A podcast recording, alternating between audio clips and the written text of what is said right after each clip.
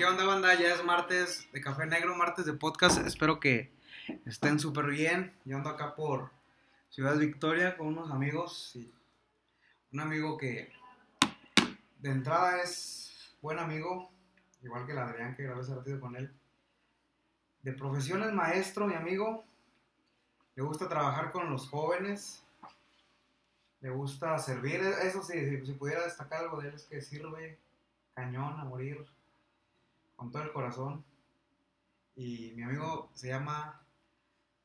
No, iba a decir Sergio Pineda, pero luego se, se pone triste el vato. Mi compadre Checo Pineda, gracias Checo por aceptar. Da un aplauso a mi compadre.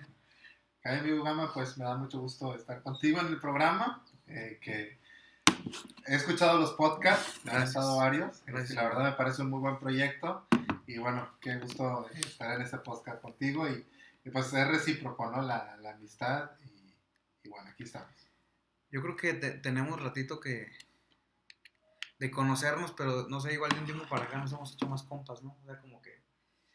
No sé, como que la amistad se ha. no sé si fortalecido o qué. Sí, también siento- Igual con el, con el Adrián tenía como que. No ubicaba de vista al vato. Me caía medio gordito, pero. Sí, o sea, Pero luego lo traté el vato más chido. sí, como que nos conocíamos, nos saludábamos. Este, sea, buena onda, todo el rollo. Pero luego ya como cuando nos empezamos a tratar, a, a poder convivir más, este, pues hemos hecho que la amistad se, se fortalezca, hemos compartido buenos momentos, este, pues, anécdotas, pues también hemos tenido. Sobre todo hemos compartido café. Exacto. Te, te- te voy a decir algo. Yo creo que. yo hace ratito antes de iniciar el podcast con Adrián, yo le decía que a mí me gusta mucho escuchar a la gente en platicar, porque me doy cuenta lo que piensan, me doy cuenta algunos ideales, me doy cuenta. Yo creo que platicando te logras dar cuenta de cosas que a lo mejor a simple vista no. Entonces, Yo me acuerdo una vez que estábamos en la cafetería Amante, hace mucho, Ah, sí, lo recuerdo. que se puso una. Estábamos cotorreando como siempre. Yo creo que la mayor parte del tiempo nos estamos riendo de todo. Pero me acuerdo que en aquella ocasión la, la, la plática se, se dio un giro de 180 grados. Se puso todo muy serio. Se puso así como que comenzamos a abrir todo nuestro corazón. Y de esas, de esas noches, digo, ya la noche, de esas noches que dices, eh, expresas lo que tal vez no, no dirías en una noche común. Sí, recuerdo esa, esa noche porque llegué todavía a casa ahí en Mante, casa de mi suegro, y decía mi esposo, ¿cómo te fue? Le dije, fíjate que pues platicamos como siempre, pero al final algo, algo pasó en la plática, o sea, para bien. Creo que muchos abrimos nuestro corazón como amigos ahí, Cañón. y que al igual tú también decías, Ala, mi amigo estaba pasando por esto y, y yo no, no sabía, ¿sí me entiendes? O sea, como a veces podemos vernos también, pero por dentro pasamos todas situaciones como humanos, Sí, cañón, y que dices, bueno, qué, qué padre que tenemos la confianza de, de poder abrir nuestros corazones y, y decir lo que sentimos en ese momento, porque eso es platicamos, ¿no? ¿Cuántas veces nos, nos quedamos con las cosas guardadas y que nadie se entere? Así estoy bien. Pero llega un momento también en que uno necesita desahogarse. Sí, a veces por guardar la apariencia, ¿no? De, de pues, la gente que va a decir, que pues a veces por el hecho de pensar que estamos liderando, no, no queremos exponernos tal y como somos. Y me- a, a decir tal y como somos me refiero a nuestra vulnerabilidad, ¿no? Claro. O sea, de, pues, la neta hay días que te rompes, te, te quiebras y no traes ganas de cualquier cosa.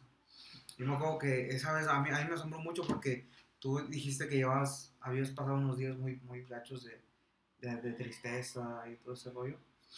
Entonces, para mí sí fue como que, a la bestia, o sea, a veces creo que no, no le dedicamos el tiempo a los amigos como se lo deberíamos dedicar, en el sentido de que mínimo un mensajito de qué rollo, ¿cómo andas?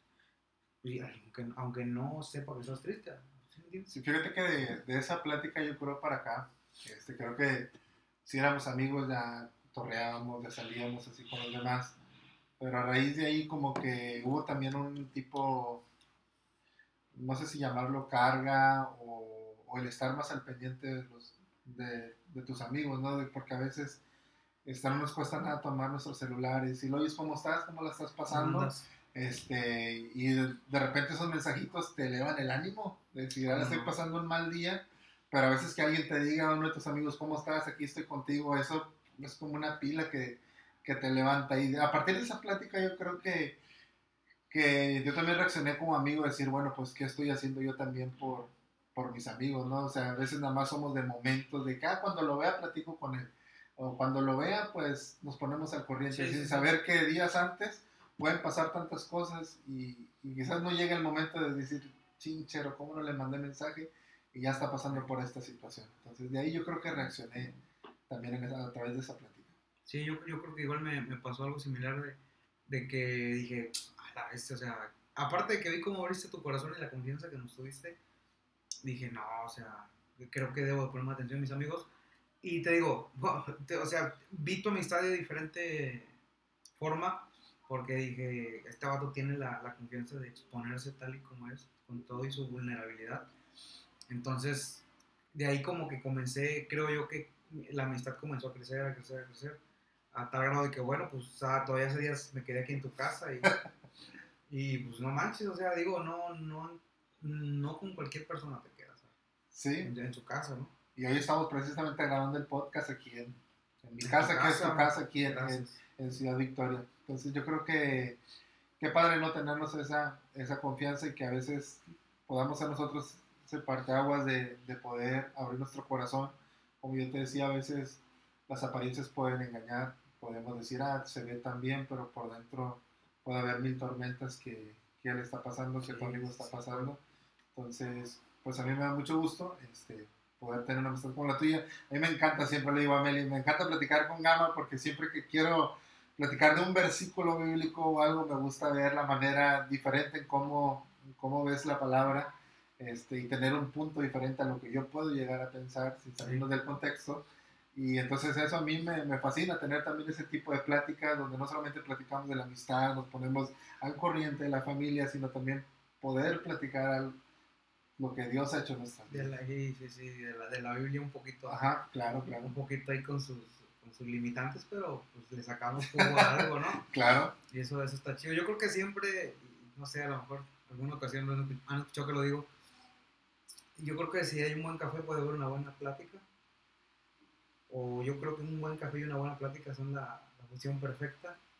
Ya si hay algo que no está bien, el café o la plática, ya algo no está hay chido. algunas que... Si algo no está chido y bueno, pues el Sergio no es tan cafetero como yo, porque sí toma. Y, y pero ahorita yo tengo aquí un café y estoy, estoy pasándola chido, estoy pasando un buen momento. Hablando de café, tienes que contar tu experiencia que fuiste cliente muchas veces de un café y que te han roto el corazón. Yo creo que llegaste a Victoria con el corazón roto. Sí, llegué con el corazón roto. Pues el café que, que tanto querías, algo pasó también. Sí, pues me dieron un muy mal grano, mucha cáscara y mi corazón hizo. Sí, Pero ya encontré un café aquí en Victoria también. sí, el café de León le hacemos publicidad. Sí, les, damos publicidad gratis. A ver si me regalan un café en grano. Oye, Sergio, hace tiempo tú trabajabas en una. Trabajabas con jóvenes en una misión, ¿no? Sí, sí, sí. Este, trabajamos yo creo aproximadamente como dos años, amigo, este, en una misión con, muchachos, este, en su mayoría eh, drogadictos, en su mayoría algunos pues pertenecían a pandillas o andaban metidos en las drogas y ese tipo de cosas, cuando la inseguridad estaba muy en nuestra ciudad. Dios nos permitió, este, junto con unos muchachos de la iglesia, mi esposa, poder estar trabajando con ellos y experimentar, amigo, eh, cómo Dios este, puede tocar la vida de, un joven que, que aparentemente tú lo ves en las drogas y decir, este chavo no tiene nada en futuro, este, poder ver el poder transformador de Dios ahora en sus vidas, este, ver niños, eh, familias restauradas, este, una colonia aquí en Ciudad Victoria, que bueno, el ambiente sí estaba un poco feo en esa colonia. Dios nos permitió trabajar ahí, dos años, dos años y medio, y yo me quedo con esa experiencia bonita de, de ver, eh, junto con los muchachos que estaban ahí, mi esposa, ver lo que, lo que Dios hizo en ese lugar. Eh, ver eh, muchachos que entraban con un bote de resistol al culto, estando nosotros entonando las alabanzas, este, y ver cómo Dios tocaba sus vidas. Este, nos tocó oír testimonios de muchachos que decían, este, oigan, yo duermo con una pistola todas las noches en, en mi cama, porque siento que en cualquier momento van a venir por mí. Eh, a ese tipo de testimonios de cosas que, que ellos abrían su corazón con nosotros, este, niños con familias y con testimonios que podías quebrantarte al escucharlos, pero también creo que nosotros teníamos algo y era, era un mensaje de Dios, teníamos una palabra para ellos que Dios ponía en nuestros corazones. Y bueno, yo me quedo con esa experiencia bonita, pero también poderosa de lo que Dios puede hacer en la vida de personas. Y, y es que cuando tú estabas ahí trabajando en ese, en ese sector, a mí me acuerdo que de repente me platicabas así, no, que pasó esto, no, pues Sí. esto otro. Te voy a ser muy sincero, creo que a, a la, en ese momento cuando me lo platicabas, como que yo no lo lograba dimensionar, ¿entiendes? No. Ahora que, que de pronto me, me topo con, con estar más cerca de los muchachos, y, y cuando digo más cerca es adentrarte más a ellos, ¿no? a las broncas que traen, a todas esas cuestiones, puedo, intento dimensionar un poquito más lo que tú estabas haciendo, ¿no? el, el trabajo que estabas haciendo. Y ya cuando platicas algo como personas que, que llegaban con un, un, un resistor, que personas que andaban con una pistola, me llegaste a platicar también de personas que ejecutaron, que iban ahí a tu, Sí, tu- tu Este, misión. de hecho, el, el inicio de, de esa misión, fíjate, mi esposa empezó junto con una hermana de la iglesia, este, y su hija y otras muchachas, ellas empezaron ahí dando clases para niños. Ellas fueron el parteaguas de ese, de ese lugar, este, enseñándole a los niños. Y después este, armamos un equipo de trabajo para, pues como veíamos una colonia y veíamos muchos muchachos, dijimos, bueno, pues, ¿qué podemos hacer para que los muchachos vengan a, vengan a la iglesia? Y pues porque los veíamos a todos, ahora sí que en una esquina, este, veíamos un buen grupo de muchachos ahí y decíamos, bueno, ¿qué, ¿qué actividad podemos hacer para que ellos puedan venir con nosotros? Y recuerdo que en ese momento, amigo, este, conocimos a los apóstoles del rap, este, Ok, a Chris, sí, sí. y entre todos dijimos, bueno, vamos a, vamos a hacer algo. Este, y recuerdo que planeamos hacer eh, un concierto eh, con un torneo de, de fútbol. Este, y al mismo tiempo que estaba el concierto, hicimos un concurso de, de grafitis. Ah, neta. Ajá, hubo, hubo un concurso de graffiti. Este, compramos ahí tipo mamparas. Este, se rentó un sonido y allí en plena plaza este, estaban jugando fútbol los muchachos. Este, y mientras estaban jugando fútbol, eh, había un concurso de graffiti también. Y mientras estaban grafiteando, empezaron a cantar los apóstoles del rap. Entonces, haz de cuenta que juntamos buena cantidad de muchachos, este, se les predicó de Cristo, los muchachos aceptaron a Cristo en su corazón, o sea, los que estaban ahí del torneo, gran parte de, este, de los muchachos que estaban ahí, después ya se fueron a la misión con nosotros. Entonces, hubo fruto de esa, de esa actividad, este, pero digo, no, no sabíamos en sí cómo iniciar, y bueno, se dio la oportunidad, yo creo que Dios abrió el medio para conocer a Cristo, a los apóstoles, y de ahí poder hacer esa, esa actividad. Este, la verdad fue de mucha bendición y ahí fue como que un parteaguas. Ya no solamente había niños en la misión, que había iniciado mi esposa con los hermanos de la iglesia, ya ahora había jóvenes, había niños y había familias. Entonces, este, se dio el caso también, como yo te platicaba, de, de muchachos y niños que, bueno, desgraciadamente perdieron la, la vida, pero que se les predicó de Cristo en su momento y ellos lo aceptaron como su salvador. Entonces teníamos hoy la seguridad de que están con, con Jesús, está ¿no? con Jesús. Qué chido, qué chido. Te, te digo, te soy sincero, yo creo que en ese momento no lo dimensionaba. Quizá porque era más inmaduro que hoy, quizá porque no estaba tan cerca de muchachos como hoy. Pero ya que lo, lo- ya hoy que lo dimensiono, sí cobra mucho, mucho sentido y mucho efecto, ¿no? El entender que la preocupación que tú podías sentir, porque a, a mí me llega a pasar de pronto que alguien me dice, oye, ¿puedo platicar contigo? No, pues órale, vamos a ir a la, a la oficina que está atrás de Home. Y a veces te cuentan, y, se agradece, yo siempre agradezco mucho la confianza que te pueden tener. Pero a veces te cuentan cosas que tú dices, no manches. Sí. Y, y quieras o no te vas cargando, quieras o no lo ahí lo traes. Quieras o no antes de dormir, es de las cosas en las que piensas, quieras o no, eh, al despertar son cosas que luego vuelves a, a recapitular, ¿no? Y, y ahora que, que te digo, estoy más cerca, que lo entiendo un poquito más, realmente eh, era algo admirable lo que estabas haciendo. Porque si trabajar con jóvenes es difícil, ahora trabajar con jóvenes que están metidos en drogas, en crimen organizado y todo eso, pues, híjole, mi, mi respeto. Sí, fíjate que yo te iba a comentar eso, que inclusive a lo mejor tú ya entiendes ahorita lo que, lo que te estás pasando, pero incluso se vuelve parte de tu familia también. Llega un momento en que cuando te cuentan las cargas, te vas como si fuera una preocupación de un hijo. Te levantas pensando, oye, ya se arreglaría este problema, ¿Cómo está? ¿cómo estará? Y ahí lo traes, ¿no? Y ahí Sí. lo traes, ahí lo traes, ahí lo traes, hasta que ves Dios, Dios obrar. Entonces, este, te entiendo perfectamente con, con el ministerio que, que Dios ha puesto en ti junto con los. Este, cuando alguien te cuenta, más cuando es un muchacho, este, a veces te das cuenta que son cosas que dices quisiera tener, ahora sí que Poderes mágicos. algo así como para poder solucionar este, sus problemas, las situaciones que ellos enfrentan. Este, y sí, te digo, este, nos tocó estar en esos, en esos momentos y te digo, son cosas muy diferentes que cada uno de los muchachos eh, pueden pasar tanto emocionalmente, familiarmente, en su contexto, este, y que a veces uno nada más escucha y tienes que tener ahí un consejo, una palabra para poderles, para poderles dar.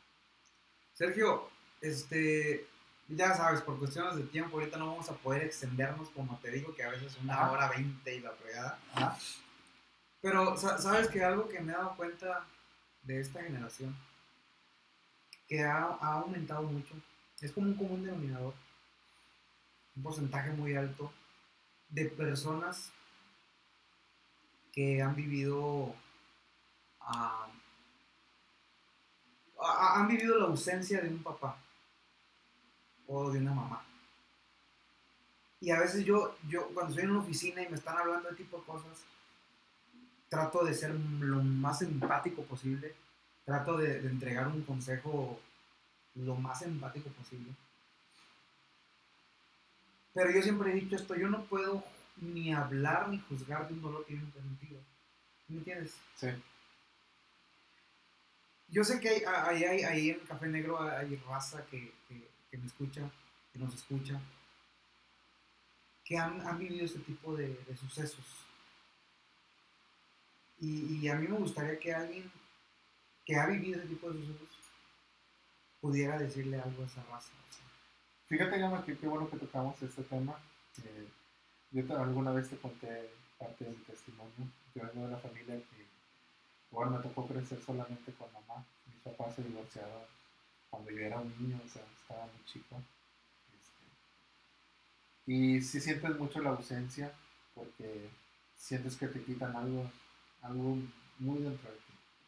O sea, creces, pero yo te, te puedo contar una experiencia muy personal. Y, desde chico mi- mis, abuelos iban con ellos a la iglesia. Este, y alguna vez, fíjate, algunos pecadores dijo, este, Dios es, Dios es tu padre. Nunca se me olvida que una vez yo estaba como en quinto de primaria y me fui en uniforme de educación física, me fui directo a la iglesia porque había una campaña y me fui, yo estaba como en quinto año, este, y el, el pastor que estaba predicando nunca se me va a olvidar, era de Ciudad Juárez, Chihuahua, se me olvida el nombre ahorita, pero él era de allá, y con mucha autoridad yo recuerdo que él decía, ¿quiénes de los que están aquí quieren recibir a Cristo? ¿Cuántos de aquí este, quizás no tienen a papá o a mamá, pero Dios en esta tarde los quiere abrazar como un padre?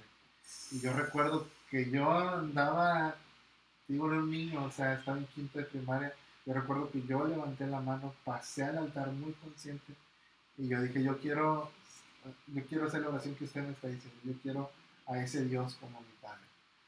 Y yo recuerdo que esa, esa oración cambió mi chip en, mi mente y crecí, dije, va a llegar el momento donde yo también tenga mi familia, donde yo crezca y a mis hijos los voy a sentir, los voy a hacer sentir amados. Y lo que quizás a mí me faltó de chico, yo voy a hacer lo posible porque a mis hijos no les falte. Y no hablo de lo material, sino lo que llena el corazón, el afecto, la compañía. Pero yo puedo entender a esta generación porque muchos jóvenes también se han acercado con nosotros con distintos problemas, con, también con ausencias, como la pregunta, de mis papás se están divorciando, yo creo que esa pregunta a ti te la han hecho muchas Sí, veces, carnal. ¿qué, ¿qué, hago? Mis papás se están divorciando. Este, yo Simplemente el papá se fue. Sí, yo estoy escuchando los problemas, este, yo escucho cómo discuten, yo escucho eh, que esto no se va a arreglar, que no tiene salida y, y, al final de cuentas pienso que los más afectados son ellos, los jóvenes, los niños que están ahí. Este, ¿Y qué consejo? Este, yo te podría dar varios, pero yo creo que, que a mí yo te cuento mi experiencia, porque a veces eh, podemos contar en base a lo que sabemos y está bien, pero a veces quien ha pasado por un, por un proceso así. Y no ha sentido, ¿no? Y no ha sentido, este, te pudiera decir lo que puedes sentir. Yo te puedo decir que, que yo el consejo que le haría a cualquier persona que pudiera estar escuchando este podcast y que sus papás están a punto de divorcio, que sus papás eh, están en, penden de un hilo, este, que se aferren a Dios y que si ya está el proceso que se separaron, que tomen a Dios verdaderamente como un padre. Él no falla, Él no deja y Él no, no abandona. Y que evidentemente está la tristeza, está los momentos de, de, dolor. Yo te cuento el testimonio de mi padre rápidamente en un minuto porque el tiempo transcurre. Mi papá falleció hace tres años. Este, el, el, doctor me dijo tres meses antes de morir, este, ¿sabes qué? Eh, tu papá está, está muy mal, eh, solamente le dan dos meses de vida. Eh, yo recuerdo que mi papá sabía que yo era cristiano, yo lo visitaba de vez en cuando mi padre y recuerdo que el día que él murió, yo estaba en la escuela, eh, recibo una llamada, me dice que papá está muy mal, ven por él. Recuerdo que le hablé a mi esposa, pasamos en el carro y como pudimos, metí el carro hasta la cochera, casi que hasta la casa, como dicen, lo, lo pusimos en el carro, me lo llevé al hospital. Y yo recuerdo que cuando estaba ahí, este, dije, papá, eh, tú y yo tenemos que, que, hacer algo en esta hora, tú tienes que hacer una oración definitiva para y recuerdo que ya estábamos en los últimos momentos, recuerdo que estaba una enfermera y la enfermera dijo, los voy a dejar para que platiquen. Y cerró el cuarto con unas cortinas y le dije, papá, tienes que hacer una oración definitiva. Yo sé que Dios me está dando la oportunidad como, como, como hijo y a ti como padre de que hagas esta oración que cambiará tu vida por completo. Y él me decía, eh, tengo miedo, pero voy a hacer la oración consciente, fíjate, y recuerdo que hicimos la oración de salvación. Después de que hicimos la oración de salvación, a los cuantos minutos, este, mi papá grabó más, perdió el control, ya decidió su mente. Y cuando pues ya nada más estamos a cuestión de minutos y mi papá falleció. Pero tengo la certeza y la firme convicción porque confesó a Cristo como su Salvador en los últimos momentos de su vida. Como el ladrón que estaba junto a Jesús y le dijo de hoy, estarás conmigo en el paraíso. Yo tengo ese testimonio de, de vida que yo te lo puedo contar como experiencia personal. Yo dice Dios, dame una oportunidad para que Él te pueda aceptar como, como su Salvador. Y el día que Él muere, Él acepta a Jesús como, Qué perrón. Qué perrón y, qué chido que, que pese a todo lo que haya sucedido, Dios te dio a ti la oportunidad de entregarlo a Jesús, ¿no? Y, de decir, pues te veo. O sea, voy a volver a verte, ¿no? Sí, sí, yo recuerdo que eh, incluso cuando estábamos ahí velando y todo eso, este, su esposa me dijo, este, yo voy a hacer un servicio, pero también quiero que, que tú hagas un servicio aparte.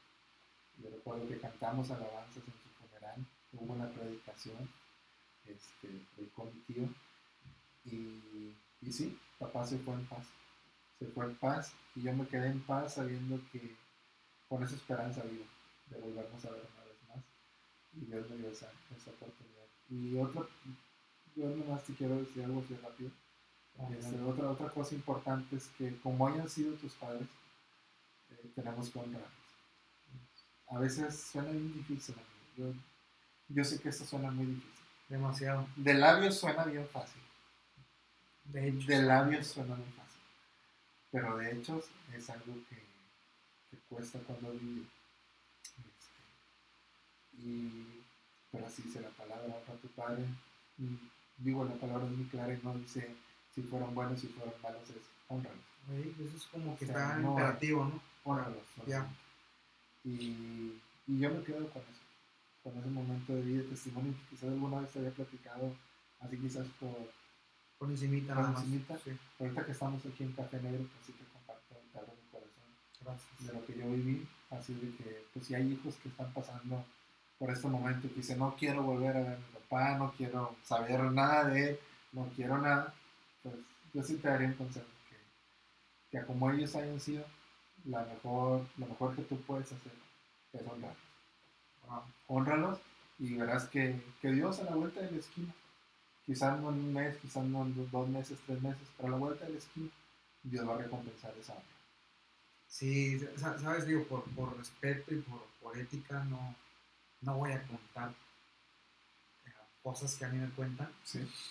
pero si hay momentos donde yo digo, "Ah, este, o sea, hasta a mí, que tengo que dar el consejo, me cuesta dárselo, porque a veces digo, a lo mejor no estoy siendo ni, ni empático, a veces no estoy siendo a lo mejor ni sincero conmigo mismo, porque a lo mejor lo estoy sintiendo, porque ha habido ocasiones que me cuentan y, hasta coraje me da, porque yo pues, les, les tomas afecto, les tomas este, cariño a, los chavos, a las chavas, pero obviamente siempre, a veces an- ante mí mismo, ante mi, mi razonamiento, les digo eso, honralos, trata de honrarlos, trata de, de respetarlos, o sea, pues cositas así, y creo que tú eres el ejemplo claro de que pese a cualquier circunstancia, eh, se puede honrar a, a papá y a mamá. Sí, mira, yo ahorita que ya, bueno, ya han pasado tres años, digo, ¿cómo Dios me dio la oportunidad de hacer esa oración con él en el hospital? sí. Yo lo veo como un regalo de Dios, que, que Dios le regaló la vida eterna a papá Sí. en ese momento. Y yo me quedo con eso en, en mi vida. Evidentemente hay tristeza porque eh, podemos decir, este, son momentos malos, pero siempre momentos buenos, amigos. Y que a veces siempre, a veces nos acordamos de los momentos más malos y olvidamos los buenos que quizás algún día pasamos con él. Sí, sí, Y esos sí. momentos buenos yo creo que son los que nosotros debemos de quedarnos con de eso guardarlos, ¿no? y, y hacer de un lado el dolor, que suena muy fácil decirlo. Se suena muy fácil decir, olvídate del dolor, no guardes rencor. Suena fácil, pero no es nada fácil. No es nada fácil en la postura de un hijo que ha visto tanto. Que ha sido No es fácil en la postura de un hijo que ha sido dañado emo- emocionalmente y que lleva marcas. Y esas marcas repercuten en tu escuela, repercuten en tu círculo de amigos, en tu conducta, en En tus decisiones. en tus decisiones, en tu seguridad ver la vida, porque eso te crea también inseguridad en la vida. ¿Y qué es lo que debes de hacer? Lo que yo podría decir ahorita que suena fácil, pero tenemos que hacerlo es aférrate a Cri- a Cristo, te lo encuentro con Cristo, abraza a Cristo. Cuando sientas esos momentos de, de tristeza, yo recuerdo, porque somos humanos, amigos, Ajá. que cuando murió mi papá, este, pues evidentemente uno siente, siente el dolor, Sí. pero también pasamos por momentos de, de depresión, no sé si has pasado eh, momentos también así, Sí, pero yo te abro mi corazón que, que también he tenido momentos de depresión y que alguien podría juzgar, está loco, si no debe estar deprimido, no. No, porque evidentemente también pasamos momentos de profunda O tristeza sea, se vale, ¿eh? es parte de que- nuestra humanidad. y que nos damos cuenta que, que solamente, o sea, Cristo puede ayudarnos en ese momento, pero también por algo Dios puso a los amigos. Y yo recuerdo que yo he abierto mi corazón contigo, varios amigos, cuando he pasado los peores momentos de mi vida, las peores crisis. Este, siempre el hablar con Cristo, pero también digo, por algo existen los amigos, de poderte decirte cómo me siento cómo qué es lo que pasando. Sí, sí. Sí, creo, creo que los amigos, como hace rato lo platicaba con Adrián, son ese, ese regalo del cielo, ¿no? De que sabes que puedes contar con ellos, sabes que están ahí, sabes que no te juzgan, porque los verdaderos amigos, los que te conocen así, los que saben quién eres, no te juzgan, no te tachan, no, al contrario, sa- saben estar ahí, saben abrazarte. Algo que yo admiro mucho de ti, Sergio, hey, no te vayas a sentir por ti, Sergio, te lo digo con, te lo digo con cariño. Algo que yo admiro mucho de ti es cómo eres al ser papá. Y yo te lo di, yo te contesté en mi WhatsApp, yo- ¿sí ¿te acuerdas? Sí. Yo y porque yo te admiro, vato, en el sentido de que eres un papá, desde mi punto de vista, no sé, a lo mejor aquí ya en la casa les pegas con, con alambres no sé. Pero nada, siempre me he dado cuenta que, que, eres una persona, un papá muy cariñoso, muy consentidor, que sabe educar, pero que se- tiene mucho ese balance, vato. Y, y, me, pero también me gusta ver cómo te preocupas por, por la salud emocional de tus hijos. O sea, Yo, yo te dije un día, vato, yo admiro mucho lo que tú haces y ojalá un día Dios me permita hacer así como que chido con mis hijos. No, no, no arruinarles parte de su infancia o cosas así. ¿entiendes? Yo recuerdo, por ese WhatsApp que me mandaste que me gustó mucho porque dije, qué padre que, que un amigo se me diga eso. O sea, y uno aprende, amigo, porque uno también tiene, tiene errores y uno comete errores también Claro. papá. Este, errores que, que dice, "Chin, siento que aquí la regué, siento que aquí dañé a mi siento que aquí este, lo lastimé, con esta acción lo lastimé, con esta palabra lo lastimé. Entonces cuando pasas ese tipo de cosas, este, lo que haces es que reaccionas y dices, yo no quiero verlos lastimados ya más, quiero darles lo mejor y no hablo de lo material porque a veces confundimos eso también. Sí, no, Pensamos-. Pensamos que el tener siempre que ellos tengan todo, pensamos que, que ellos siempre este, aparentemente estén bien, eso para nosotros es todo y la verdad es de que ellos a veces no necesitan eso. Lo único que necesitan ellos es un abrazo, es un cariño y es la compañía segura que se. Este, yo lo veo en mi hija Jimena, Jimena es muy cariñosa, bueno y Gabriel también. Este, y siempre que me voy a trabajar ella siempre sale y dice, papá, cuando te vayas avísame, porque no te puedes ir sin que yo te dé un beso. Mm, Y siempre que me voy a trabajar, y a veces a mí se me olvida, ya estoy en el carro, y sale ella, me está dando de llorar. sale, Ah. sale ella, y ahí está con su carita, y Ah. da sus pies, No. y dices, ven, se te pasó a darle el beso, y regreso. Y en ellos puedo ver el amor de Dios también hacia, hacia mi vida, lleno de misericordia, que me permite tenerlos. Este, te digo, como padres a veces este, podemos cometer errores, pero, pero esos errores no nos hagan estancarnos ahí, sino que los errores que tengamos nos hagan ser mejores personas en el futuro. Que si hoy fallamos en esto, el día de mañana a la vuelta de la esquina ya no vuelve a pasar en mi familia, y hablo de familia en general, mi esposa con hijos, que, este error este, no vuelve a pasar en mi vida ni en mi familia, y vamos a adelante todos. Entonces, eh, yo he aprendido eso, digo, no todo ha sido color sobre hojuelas, no todo ha sido, como tú dices, todos pasamos por momentos, por crisis, Sí, sí, sí. como, como familias, este, pero de todo eso siempre te quedas con la enseñanza de que siempre ahí estará Dios para ti, Dios, Dios también pondrá las personas indicadas para, para ayudarte a seguir adelante. Qué chido, qué chido. O sea, eso que acabas de decir que, que a lo, lo que dijiste ahorita de como la niña, como, como la niña sale y, y dice, eh, qué rollo, ¿a dónde vas? Un día escuché decir una, decir una persona que hasta que eres papá, logras entender un poco más el amor de Dios. No sé, yo no soy papá. yo soy- Ah, cierto. Yo, yo no soy. Yo no, Ah, no. Ah, no soy papá. Este, pero a mí me, me gustó mucho el concepto que dijo ese porque dice, después de tener mucho tiempo en la iglesia y todo, cuando fui papá, y eres predicador, cuando fui papá pude comprender más cómo me ama Dios a. Y creo que es una de las cosas que me gustaría experimentar día que sea papá, entender un poco más del amor de Dios hacia mí, o sea, no sé cómo será ver un hijo mío, o sea, eh, no, o no tengo idea del día que haga una travesura, a mejor cómo voy a reaccionar, a mejor, no sé, ¿me entiendes? Sí, creo que es la experiencia más hermosa que puedes tener. el llegar a tu casa este, y ver a tus hijos. A veces verlos dormidos te llena de paz también. Por ejemplo, me llena mucho de paz, te comparto aquí. Este, cuando llego, por ejemplo, a veces es noche y llego de trabajar Ajá. y, y digo, ching, ya han de estar todos dormidos. Y mi sorpresa es de que llego y dice, no nos podemos dormir hasta que tú llegues. Y llego y los veo y les doy su beso y estoy con ellos en mi cuarto unos ratos con mi esposa. Y ahí es donde uno ve ese tipo de cosas que tú puedes decir hasta que eres papá, puedes ver el amor de Dios también expresado. Y a veces este, queremos ver a Dios este, muchas veces en, en lo extraordinario, pero a Dios lo tenemos aquí en lo ordinario, en nuestra familia, el ver a los que amamos. Ahí está Dios presente. Qué que acabas de decir. Muchas veces queremos ver a, ver a Dios en lo extraordinario Dios está ahí En lo ordinario. en, ese, en esa reunión en casa, ¿no? Sí.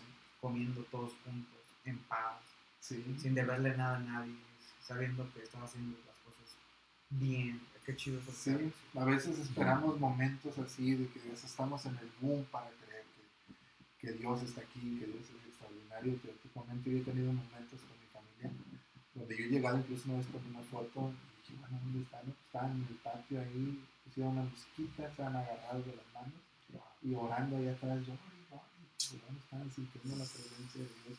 Y a veces esperamos ver algo tan extraordinario, pero Dios ahí se mueve lo ordinario también en nuestra vida, en lo diario. El perro se digo, espero que le estén pasando chido porque yo aquí estoy, o sea, como en diferentes podcasts, no sé, algunos también así. Yo me la paso risa y risa, ahorita estoy como que retroalimentándome de muchas cosas que estoy viendo.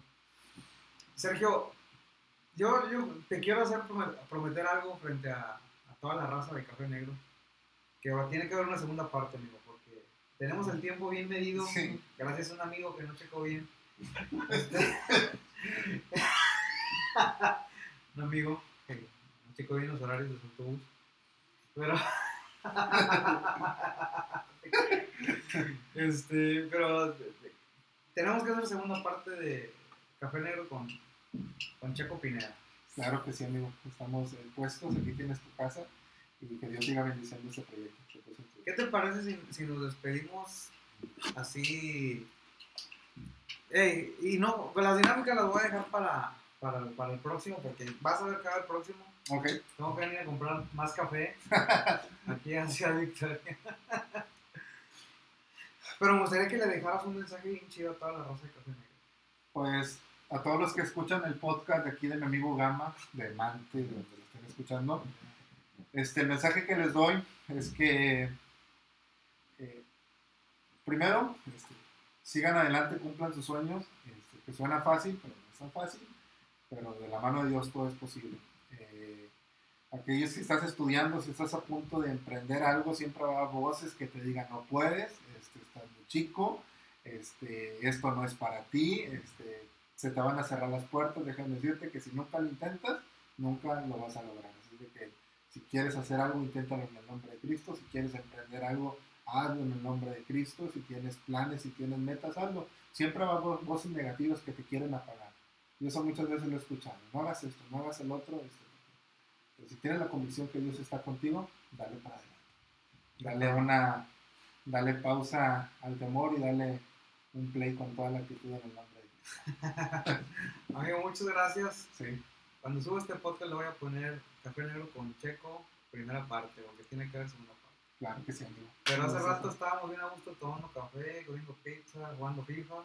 Hoy y, el, nos la y el otro sin, y el otro sin fijarse. Nos la- los nos la mendigos- pasamos de loco. horarios. que por cierto ya va a salir el autobús ahorita en unos momentos. sí, ya vamos a ir a- con toque Japón. Amigo, Amigo, muchas gracias un gustazo. Y vamos, vamos a hacer segunda parte. Y nos vemos el próximo martes, raza. Cuídense mucho. Y va a haber segunda parte, ténganlo por seguro.